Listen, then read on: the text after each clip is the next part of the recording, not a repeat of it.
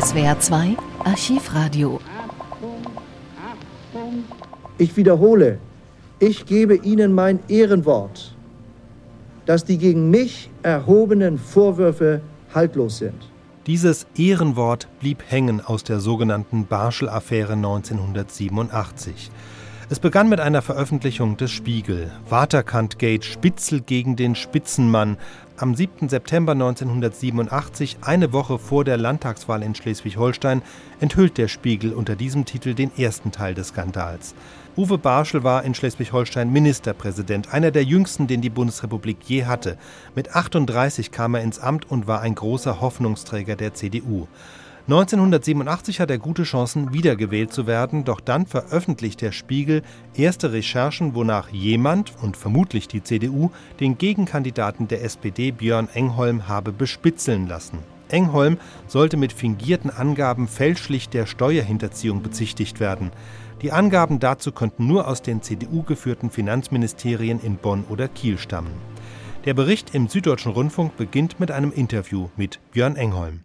Detektive vor Ihrem Haus und anderswo, Beschatter hinter Ihrem Auto, Herr Engholm, sind das äh, Räuberpistolen, Vermutungen oder sind es Tatsachen? Ich fürchte inzwischen, dass es Tatsachen sind. Äh, ich habe so bei den ersten Anzeichen dafür auch gedacht, äh, es wäre der Versuch, einen neuen Krimi zu schreiben, weil die Leute wissen, dass ich Krimileser bin. Inzwischen scheint das eine wirkliche dingfeste Tatsache zu sein und darin liegt nun wirklich eine fette Sauerei, dass einer, der der Spitzenmann der SPD ist, mit seiner Familie observiert wird. Äh, wer dahinter steckt, das möchte ich wissen, um äh, wirklich den Staat auf seine Grundlagen zurückzuführen. Wo sowas passiert, da denke ich, sind die Sitten und ist die Moral von Demokratie und beides braucht sie zutiefst in Frage gestellt. Sie möchten wissen, wer dahinter steckt. Der Spiegel äußert spekulativ Vermutungen. Er knüpft einen Faden, der von den Detektiven über das Hamburger Unternehmen Schwarzkopf bis hin zu Uwe Barschel reichte. Würden Sie diesem Faden folgen wollen?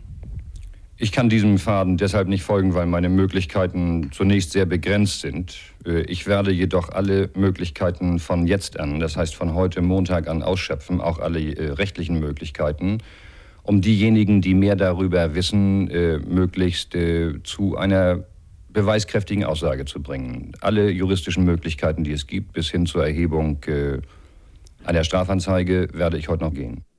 In die Schlagzeilen geraten sind durch den Spiegelartikel nicht nur die Finanzbehörden, sondern auch Engholms CDU-Gegenkandidat, der amtierende Ministerpräsident Schleswig-Holsteins, Uwe Barschel.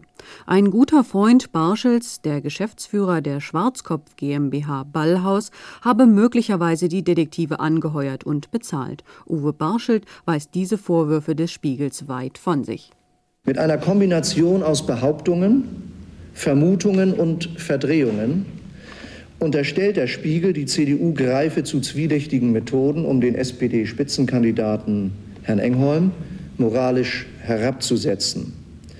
Der Spiegel weiß selbst genau, und das geht ja indirekt aus seiner Veröffentlichung auch hervor, dass es völlig absurd wäre, zu behaupten, die CDU hätte Herrn Engholm ausspioniert oder wie immer Sie das bezeichnen wollen, gar bis hin zum Bruch des Steuergeheimnisses.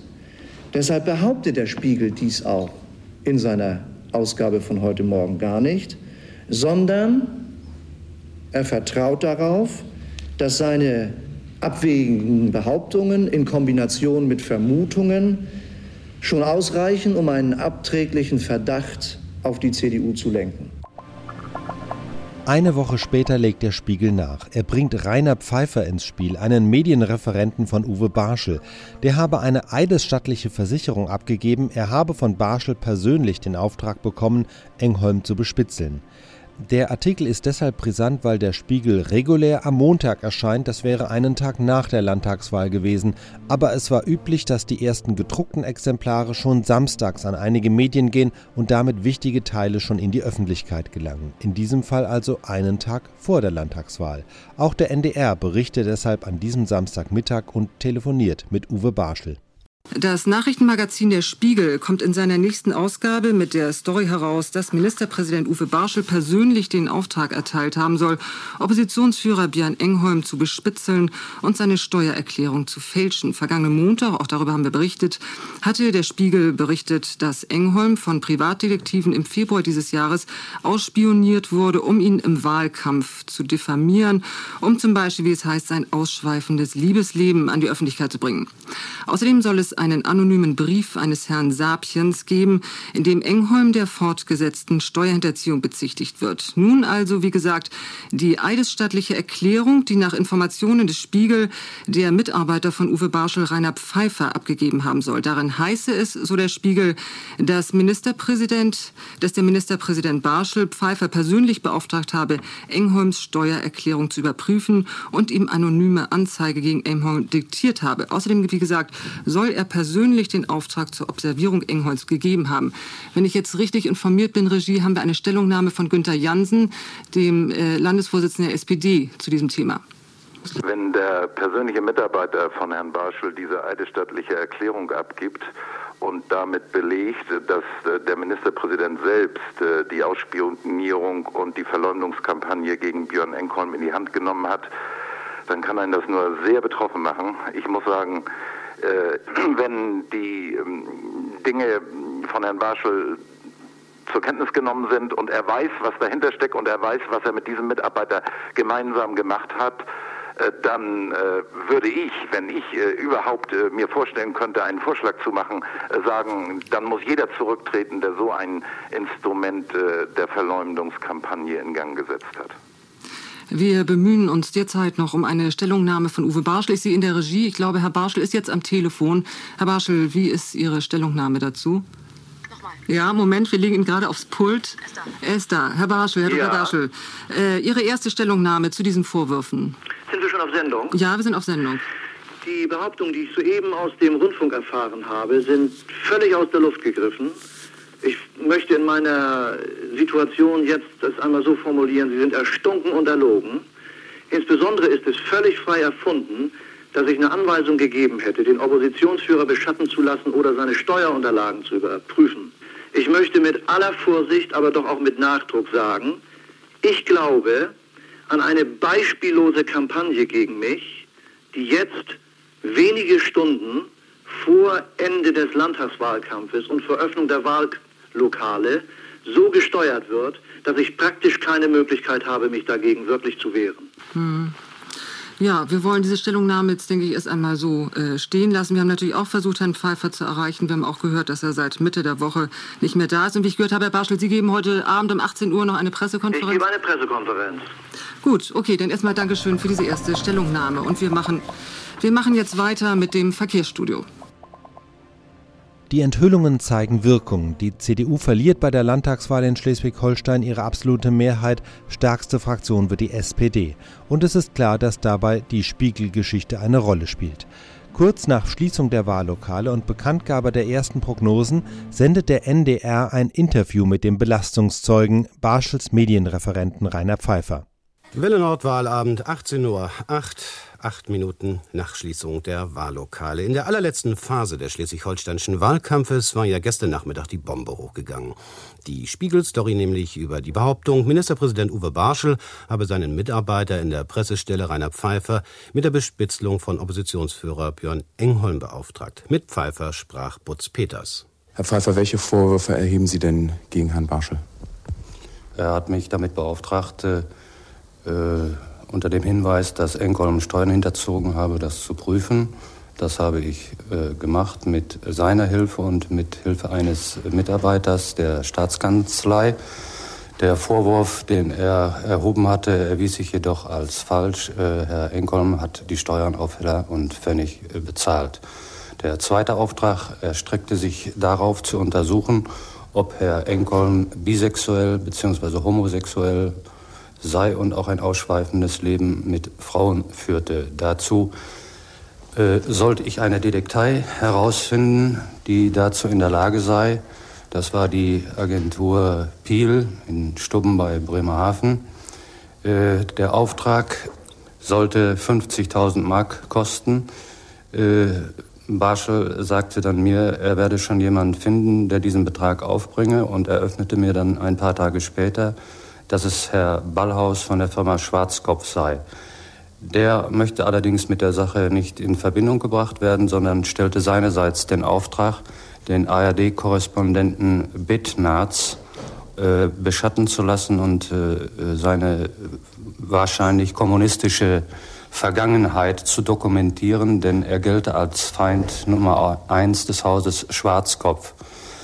Bei beiden Nachforschungen äh, ist nichts herausgekommen. Die äh, Observation wurde nach etwa zehn Tagen erfolglos abgebrochen und auch die Beschattung des äh, Herrn Bettenatz bzw. die Aufdeckung seiner Vergangenheit ging ins Leere. Schließlich die letzte Aktion äh, geschah im am Dienstag vergangener Woche, als mich der Ministerpräsident anrief und bat, ihm eine Wanze zu beschaffen. In einem zweiten Gespräch sagte er mir dann, er wolle die Wanze in sein Telefon, in sein Diensttelefon deponieren, damit sie bei einer am anderen Tage stattfindenden Sicherheitsüberprüfung gefunden würde, mit dem Hinweis dann, äh, dann wird Herr Enkolm wohl schlecht aussehen. Meine Hauptaufgabe bestand darin, taktische Maßnahmen zu unternehmen nach seiner Anweisung, damit Herr Enkolm noch vor der Landtagswahl von der Bildfläche verschwinden sollte. Wer wusste denn außer Herrn Barsch und Ihnen noch etwas von diesen Dingen, die da geschehen sein sollen? Von der Steuerhinterziehungsüberprüfung wusste der Staatssekretär und Chef der Staatskanzlei Hebbeln etwas und partiell auch der stellvertretende Regierungssprecher Ahrendsen. Was heißt partiell? Er war in groben Zügen über die Ermittlungen informiert. Und bei den anderen Vorwürfen, wie sah es da aus mit der Information anderer? Da war niemand informiert. Wer war denn über den Einsatz, den geplanten Einsatz der Wanze informiert? Äh, das war der Staatssekretär Gerd Behnke, dem ich das gesagt hatte und dem ich auch äh, bedeutet habe, dass ich das sehr ungern mache, wusste aber schon zu diesem Zeitpunkt, dass ich den Auftrag nicht ausführen werde. Am Tag nach der Wahl erscheint im Spiegel dann die ganze Geschichte. Aus Bonn berichtet Willi Steul. Barschels schmutzige Tricks, so heute Morgen der Spiegeltitel. Absurd, ungeheuerlich, sagt Ministerpräsident Barschel, sein Vorgänger Stoltenberg, haltlose Diffamierung. Uwe Barschel hat selbst einen parlamentarischen Untersuchungsausschuss angekündigt, hat am Wahltag Anzeige gegen Pfeiffer und die verantwortlichen Spiegelredakteure erstattet.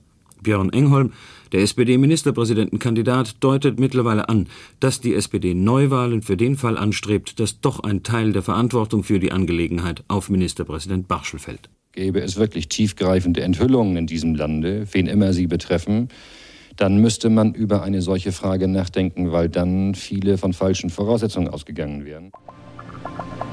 Die Kritik am Spiegel wächst. Der habe die Geschichte bewusst einen Tag vor der Landtagswahl veröffentlicht, um der CDU bei der Wahl maximal zu schaden. NDR-Redakteur Butz Peters interviewt dazu Spiegel-Chefredakteur Erich Böhme. Als erstunken und erlogen bezeichnete Ministerpräsident Barschel die Vorwürfe in der neuen Ausgabe des Spiegel. Haben Sie denn mehr Beweise als die Behauptungen und die Aufzeichnung von Herrn Pfeiffer, Herr Böhme? Wir haben eine eidesstattliche Versicherung von Herrn Pfeiffer, die ist 22 Seiten lang. Herr Pfeiffer war schließlich enger Mitarbeiter von Herrn Barschel. Wir haben zweitens Aufzeichnungen von Herrn Pfeiffer selbst. Wir haben drittens ein Papier von der Handschrift des Ministerpräsidenten, welches Aufschluss gibt über seine Anweisung, dieses Steuergeheimnis des Herrn Engholm auszuhöhlen. Äh, Sie müssen dazu natürlich sehen, dass von den beiden Staatssekretären der Staatsregierung zugegebenermaßen äh, die Ausforschung durch Detektive festgestellt ist, dies die Herausgabe von Steuerakten festgestellt ist, das sind ja alles Dinge, die längst zugegeben sind. Wir haben sozusagen auf einen Pott den Deckel gebracht. Gibt es dann aber nicht noch weitere Beweise, handfeste Beweise dafür, dass Herr Barschel, wie Sie behaupten, Hintermann dieser ganzen Dinge ist? Ich kann nur einem Menschen, der eine eidesstattliche Versicherung abgibt und dessen Leumund bisher von Herrn Barschel nicht bezweifelt worden ist, glauben. Herr Barschel hat Ihnen vorgeworfen, dass Sie ihn nicht zu den Vorwürfen befragt hätten. Was sagen Sie denn zu diesem Vorwurf von Herrn Barschel? Doch mal jemanden, der sich nicht befragen lässt. Wir haben zwei Wochen lang Versuche unternommen, es Herrn Barschel direkt vorzuhalten.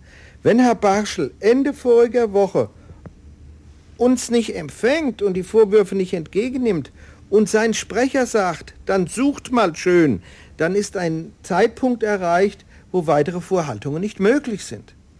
Die Informationen von Herrn Pfeiffer waren ja am Mittwoch der vergangenen Woche hier bei Ihnen bekannt. Warum sind Sie mit den Informationen erst am Samstagnachmittag herausgekommen? Da sind Sie erst bekannt geworden, also kurz vor dem Tag der Wahl. Wir sind nicht die staatliche Pressestelle des Landes Schleswig-Holstein. Wir sind auch nicht eine Tageszeitung, sondern der Spiegel kommt jeden Montag raus. Hätte uns die eidesstattliche Versicherung des Herrn Pfeiffer die Woche zuvor vorgelegen, dann wären wir selbstverständlich schon mit dem letzten Spiegel herausgekommen. Da sie uns erst am Mittwoch vorlag und der nächste Spiegel erst montags erscheint, ist es in diesen Spiegel gekommen. Wir selber haben überhaupt keine Verlautbarung gemacht. Es ist in Hamburg inzwischen üblich, weil der Spiegel ja immer eine Million Exemplare druckt, dass in die Hände von Journalisten schon der Spiegel am Samstagnachmittag bis Sonntagmorgen gelangt. Dies ist nicht in unserer Macht. Wir selber haben überhaupt keine Veröffentlichung gemacht. Die Rücktrittsforderungen gegen Uwe Barschel werden immer lauter. Weitere vier Tage später, am 18. September, gibt er seine berühmte Pressekonferenz. Meine Damen und Herren, über diese Ihnen gleich vorzulegenden eidesstattlichen Versicherungen hinaus gebe ich Ihnen, gebe ich den Bürgerinnen und Bürgern des Landes Schleswig-Holsteins und der gesamten deutschen Öffentlichkeit mein Ehrenwort. Ich wiederhole, ich gebe Ihnen mein Ehrenwort, dass die gegen mich erhobenen Vorwürfe haltlos sind. Ich danke Ihnen. Vielen Dank, Herr Ministerpräsident. Ich darf nun Herrn Minister Schwarz. Schleswig-Holsteins Ministerpräsident Uwe Barschel heute Vormittag vor der aus aller Welt nach Kiel angereisten Presse. In einer 80-minütigen Erklärung und der anschließenden Befragung durch die Journalisten wies Barschel sämtliche von seinem ehemaligen Pressereferenten Pfeiffer erhobenen Vorwürfe zurück, nicht nur den Vorwurf der Bespitzelung von Oppositionsführer Björn Engholm, sondern auch den, er Barschel hätte eine anonyme Anzeige wegen Steuerhinterziehung gegen Engholm initiiert, wie auch den Vorwurf, er habe bei Pfeiffer eine sogenannte Wanze bestellt. Im Einzelnen, Ralf Martin in Kiel, mit welchen Belegen hat der Ministerpräsidentin die Glaubwürdigkeit des Spiegelinformanten Pfeiffer zu erschüttern versucht? Nun, zunächst einmal mit einer eigenen, sehr umfangreichen eidesstattlichen Versicherung, die er ergänzt hat und quasi als Beleg dafür angeführt hat er acht Zeugen, die wiederum eigene eidesstattliche Versicherungen abgeben, in dem zu einzelnen im Spiegel geäußerten Vorwürfen Stellung genommen wird, die Uwe Barschel glaubt entkräften zu können, so etwa die Frage der Observation von Björn Engholm, die Frage der Lüftung seines Steuergeheimnisses, die Frage, Sie haben sie angeschnitten, der Wanze oder auch dieses Gespräch mit der unabhängigen Wählergemeinschaft, äh, wo Pfeiffer bzw. der Spiegel dem Ministerpräsidenten ja vorwirft, er habe im Februar dieses Jahres versucht, in einem Gespräch mit Professor Guldagger in Hamburg die unabhängige Wählergemeinschaft auseinander zu dividieren oder zu zersetzen. Hm. Herr Pfeiffer will ja glauben machen, er sei ein sehr enger Vertrauter von Herrn Barschel gewesen. Ich glaube, der Ministerpräsident selbst sieht das anders. Ja, dies hat er bestritten. Er hat gesagt, dass äh, Rainer Pfeiffer als ein Mitarbeiter der höheren Mitarbeiterschaft in der Pressestelle gerade derjenige gewesen sei, der äh, am wenigsten Kontakt zu ihm und umgekehrt gehabt habe. Danach gab es eine Pressekonferenz, ich habe das schon angesprochen, mit Fragen, die gestellt werden durften. Es sollte mich wundern, Herr Martin, wenn der Ministerpräsident nicht gefragt worden ist, ob er nicht an Rücktritt gedacht habe oder denke. Naja, so direkt auch nicht, aber die Frage wurde schon gestellt nach persönlichen Konsequenzen. Denn gestern machte hier in Kiel das Gerücht die Runde bis zur Erklärung aller Vorwürfe, äh, wolle er seine Amtsgeschäfte ruhen lassen. Darauf Uwe Barschel. Ich habe Herrn Kollegen Schwarz gebeten, in aller Sorgfalt den Einstellungsvorgang Pfeiffer zu überprüfen. Sollte sich im Untersuchungsausschuss, auch das habe ich bereits gesagt, herausstellen, dass es da neue Details gibt, die mir unbekannt sind im Moment, bin ich der Letzte, der nicht bereit wäre, solchen Gedanken näher zu treten. Im Moment sehe ich zu solchen Überlegungen überhaupt keine Veranlassung. Etwas völlig anderes ist die Tatsache, dass ich sehr darunter leide, dass ich mich bedrückt fühle durch die Tatsache, dass ein solcher Mensch in die Pressestelle eindringen konnte, ich hätte fast gesagt mit Wahlraff-Methoden, eindringen konnte und unter Zuhilfenahme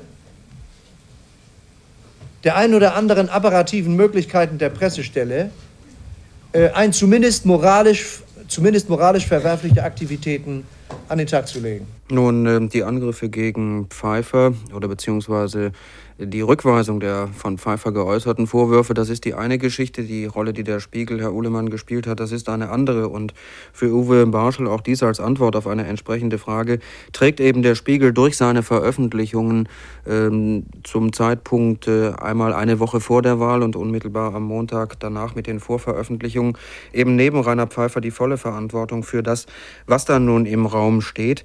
Jedenfalls Uwe Barschel kann dies alles nicht mehr als Entgleisung oder gar Schlamperei des Spiegels bezeichnen.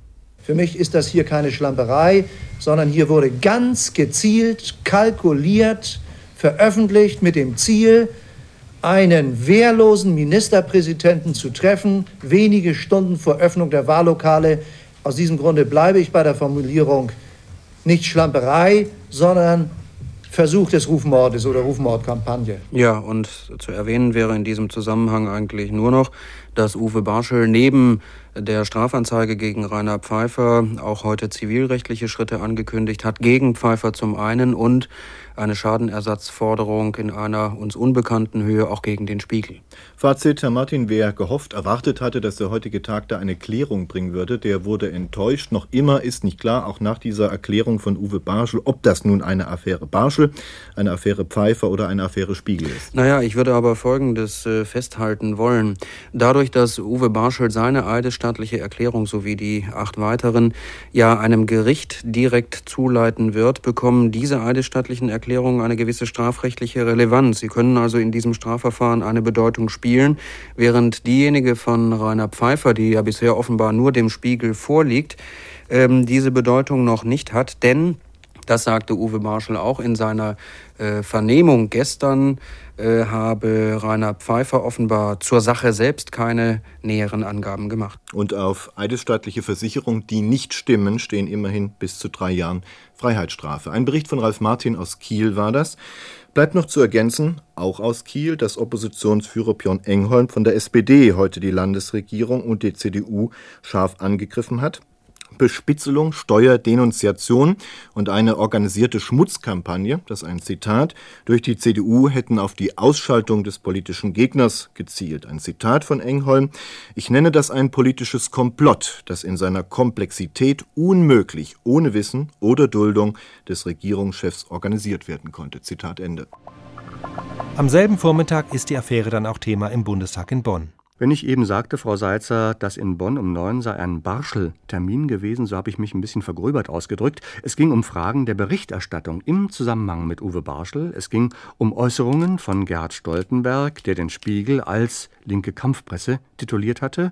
Kohl und Bangemann hatten in ein ähnliches Horn gestoßen, von Kampagne gesprochen. Frage blieb denn der Finanzminister heute bei seiner Formulierung?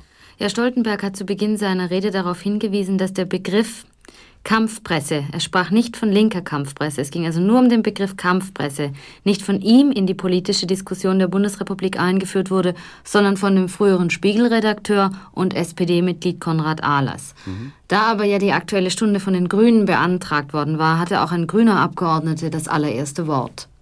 Nun mag bei Ihnen niemals Frohsinn geherrscht haben, ob nun der Spiegel die Flick-Affäre aufgedeckt hat, den neue Heimatskandal ans Licht brachte, die seltsamen Geschäfte von Herrn Strauß, lange ist's ja her, enthüllte. Aber was gibt Ihnen als auf die Verfassung vereidigten Mitgliedern der Bundesregierung das Recht, sich zum Oberzensor der Medien aufzuwerfen. Schilly gab zu, er selbst habe sich ja auch schon mal wie viele andere über den Spiegel geärgert und aufgeregt, aber damit müsse ein Politiker eben leben. Das ist aber quasi eine Existenzbedingung einer freien und unabhängigen Presseberichterstattung, dass sie niemandem zu gefallen sein kann. Eine freie Presse schafft Öffentlichkeit, ohne die Demokratie nicht funktioniert. Ihm entgegnete Klaus Weirich von der CDU. Wer wie der Spiegel wenige Stunden vor der Öffnung der Wahllokale in Schleswig-Holstein eine manipulative Brandfackel in die Wahllandschaft schleudert, wer seine Titelstory mit einer unbewiesenen Tatsachenbehauptung unter der Überschrift Barschels schmutzige Tricks ausstaffiert, wer dabei im Vorhinein massive Vorverurteilungen vornimmt und damit ein Stück journalistischer Freiheit missbraucht, der fordert Kritik geradezu heraus. Sie sehen an diesen wenigen Originaltönen schon die Tendenz der aktuellen Stunde. Grüne und SPD stellen sich hinter Spiegel und Hamburger Morgenpost, während die Regierungsseite ihre Kritik an den Blättern wiederholte und bekräftigte. Und wie immer in solch einer Debatte fällt dann nach kurzer Zeit das Stichwort politische Kultur. Diesmal brachte es Norbert Gansel. Für diese politische Kultur, für ihre Bewahrung haben sich Stern, Morgenpost und Spiegel mehr verdient gemacht als mancher von uns. Ich habe mit einem Zitat begonnen. Es stammt aus der Doktorarbeit des Herrn Barschel über die Stellung des schleswig-holsteinischen Ministerpräsidenten aus dem Jahr 1971. Und ich zitiere aus dieser Arbeit die Seite 139, da heißt es, die Presse wird besonders dann den Ministerpräsidenten überwachen, wenn er sich nicht auf eine echte regierungsfähige Mehrheit stützen kann. In dieser Situation ist besonders zu erwarten, dass die Presse jede Handlung des Ministerpräsidenten dahin überprüft, ob sie mit dem Willen der Mehrheit der Parlamentarier übereinstimmt. Für diese Recherchearbeit hat sich sicher mancher bei ihm bedankt und nach ungefähr einer halben Stunde ging dann Minister Stoltenberg ans Rednerpult. Die Stimmung im Wasserwerk, Lautstärke und Zwischenrufe erreichten ihren Höhepunkt. Sie können doch nicht bestreiten, was ich am Wahlabend hier erinnert habe, dass die Morgenpost mit profilierten sozialdemokratischen Redakteuren an der Spitze und der Stern wahrheitswidrig mitten im Wahlkampf unser Ministerpräsident, meinem Freund Uwe Barschel, eine Mitschuld am Tod der Piloten geben wollten. Sie können doch nicht bestreiten, dass dieser Vorwurf zusammengebrochen ist. Und deswegen sollten Sie hier nicht so selbstgerecht auftreten, meine Kollegen der Sozialdemokraten und der Grünen. Und dass das natürlich ein schwerer Schlag für uns in diesem Wahlkampf war, das konnten wir wohl an dem Abend noch einmal in Erinnerung rufen, nachdem wir den zweiten Vorgang nachdem wir den zweiten. Ich formuliere hier, ich formuliere hier ganz exakt und setze mich mit dem Thema Kampfpresse und bestimmten Personen auseinander. Der Präsident musste ihm schließlich zu Hilfe kommen, damit er seinen Satz zumindest vollenden konnte. Freimut Duwe schließlich erinnerte an Willy Brandt, der freiwillig zurückgetreten sei, weil in seinem Amtsbereich ein Guillaume tätig gewesen war. Duwe forderte Stoltenberg direkt auf. Sie sind persönlich verantwortlich, Herr Dr. Stoltenberg, Sie gelten hier im Lande als der kälteste Demagoge der Republik. Wachen Sie endlich auf. Ver verzichten, Sie, verzichten Sie auf Ihr besonderes Talent und begreifen Sie endlich, um was es hier geht. Entlassen Sie Ihren Ministerpräsidenten sonst breitet sich die sumpfige Klebrigkeit, die Herrn Barschel an seinen Stuhl fesselt, aus über das ganze Land. Diesen letzten Satz des Abgeordneten Duwe im Übrigen bezeichnet der Präsident als unparlamentarisch. Es stehen nun also die eidesstattlichen Erklärungen Uwe Barschels und Rainer Pfeiffers gegenüber. Am 21. September bringt der Spiegel neue Details, ist sich aber bezüglich der Rolle von Uwe Barschel nicht mehr so sicher. Neue Spiegelenthüllung heute mit einer von Barschel vorformulierten, gefälschten Pressemitteilung habe Unfriede zwischen SPD und Grüne getragen werden sollen.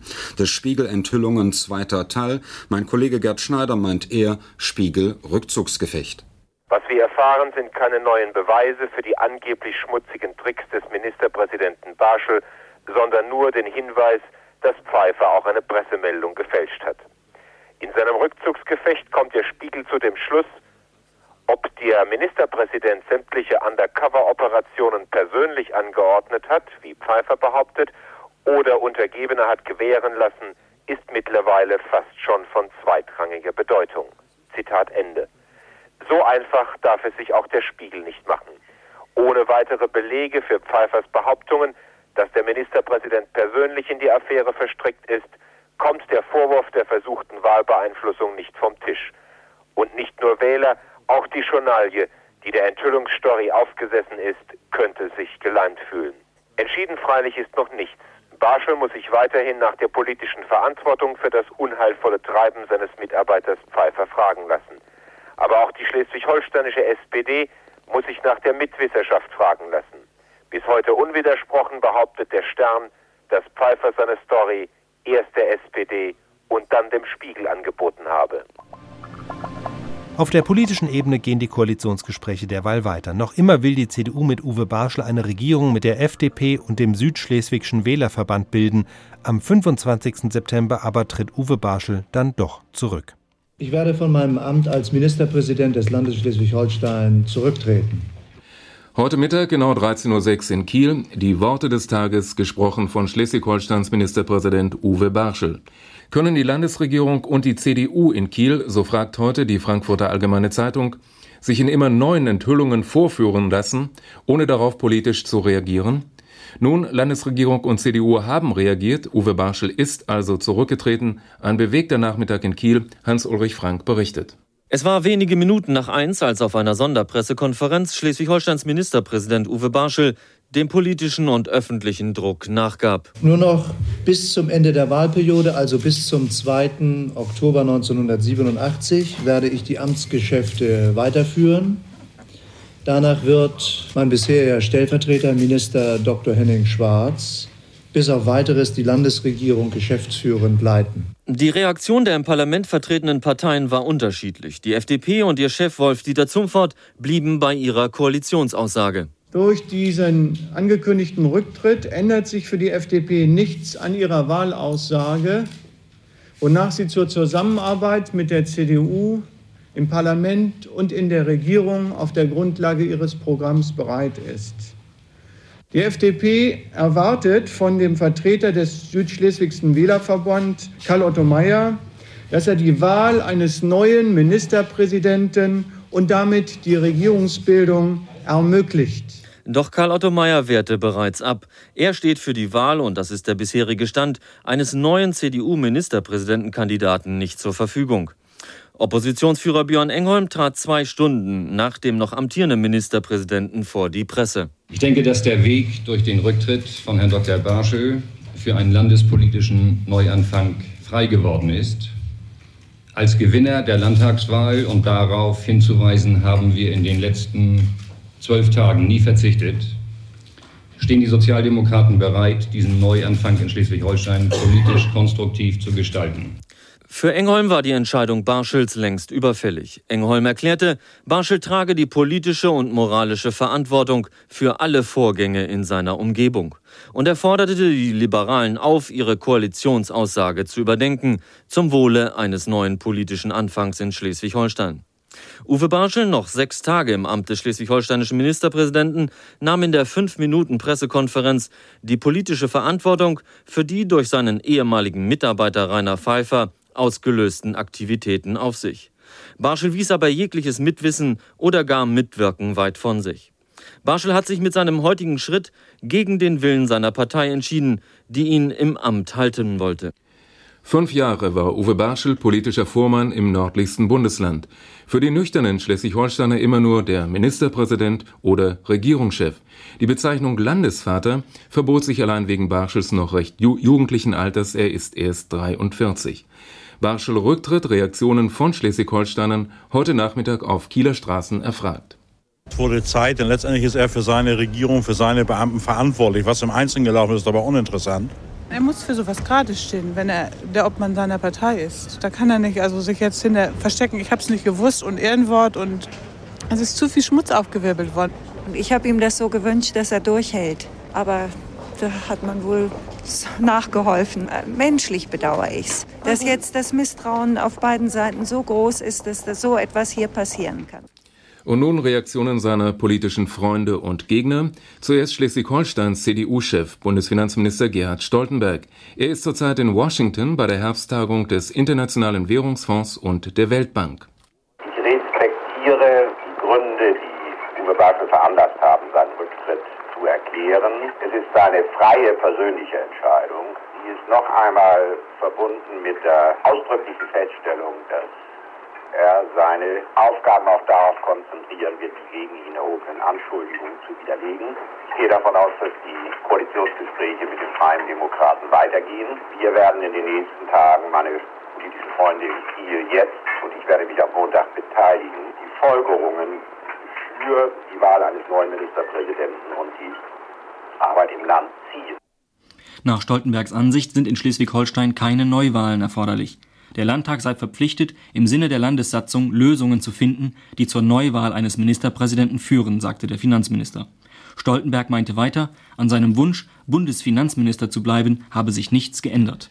Der Chef der Bundes-CDU, Bundeskanzler Helmut Kohl, derzeit in Berlin bei der Konferenz konservativer und christdemokratischer Parteiführer, war erst auf wiederholte Nachfrage zu einer Stellungnahme bereit. Der Kollege Barschel hat heute früh mit mir telefoniert und mir mitgeteilt, dass er um 13 Uhr diesen Entschluss bekannt gibt. Die Verantwortung, die Zuständigkeit liegt nach unserer Ordnung eindeutig bei den Freunden in Schleswig-Holstein. Ich habe alles Vertrauen und Zutrauen zu ihnen, dass sie die richtigen Entscheidungen treffen. Im Übrigen stehen wir in einem engen Kontakt. Dann die FDP in Kiel, wie gehört, immer noch bereit, mit der CDU zusammenzugehen. Hier die Reaktion der Bundespartei aus Bonn.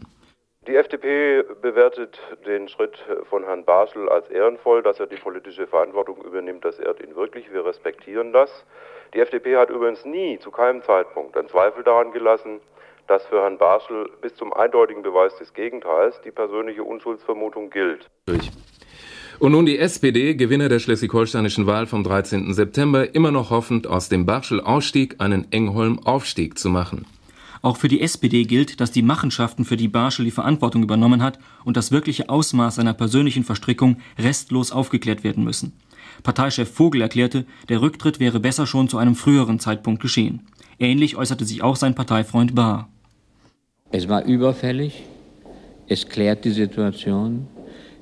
Die richtige Fortsetzung heißt jetzt Neuwahlen, denn das Patt ist ja damit nicht überwunden. Die Grünen in Kiel an der 5%-Hürde gescheitert, in Bonn seit 1983 vierte parlamentarische Kraft. Bonns Grüne zum Kieler Rücktritt.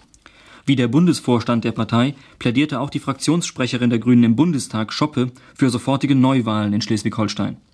Der Rücktritt Barschels war überfällig. Gleichzeitig ist klar, dass die Auswechslung eines Ministerpräsidenten in Schleswig-Holstein nicht ausreicht, sowohl den Sumpf politischer Intrigen trockenzulegen, als auch eine grundsätzlich andere Politik durchzusetzen. Und noch eine Reaktion zum Barschel-Rücktritt. Sie kommt von dem Magazin, das den Enthüllungen des Kieler Ex-Medienreferenten Rainer Pfeiffer erst die nötige Explosionskraft verlieh. Der Chefredakteur des Spiegel Böhme nannte den Rücktritt einen folgerichtigen Vorgang. Wir haben dies kommen sehen, es ist keine Überraschung für uns, erklärte er. Der Spiegel empfinde keine persönliche Genugtuung. Das Magazin fühle sich in einigen entscheidenden Punkten, die inzwischen bekannt geworden seien, bestätigt, sagte Böhme. Barschels Stellvertreter Henning Schwarz übernahm die Regierungsgeschäfte. Da er aber keine Regierungsmehrheit bilden konnte, kam es im Mai des kommenden Jahres zu Neuwahlen. Björn Engholm wurde Ministerpräsident, sogar Kanzlerkandidat der SPD, bis auch er 1993 von allen Ämtern zurücktreten musste, weil herauskam, dass er von seiner Bespitzelung durch Rainer Pfeiffer schon früher wusste, als er bis dahin behauptet hatte. Die weiteren Ermittlungen ergaben außerdem, dass der Kronzeuge der Spiegelenthüllungen, Rainer Pfeiffer, teilweise falsche Aussagen gemacht hat. Ob und wie viel Barschel also wirklich von der Bespitzelung Engholms wusste, ist bis heute nicht gesichert. Barschel selbst hatte nach seinem Rücktritt noch die Hoffnung, sich entlasten zu können, doch dazu kam es nicht mehr. Am 11. Oktober, drei Wochen nach seinem Rücktritt, wurde er von Sternreportern tot im Genfer Hotel Borivage aufgefunden. Dazu und zu den ersten Ermittlungen damals gibt es eine eigene Folge hier im SWR2 Archivradio.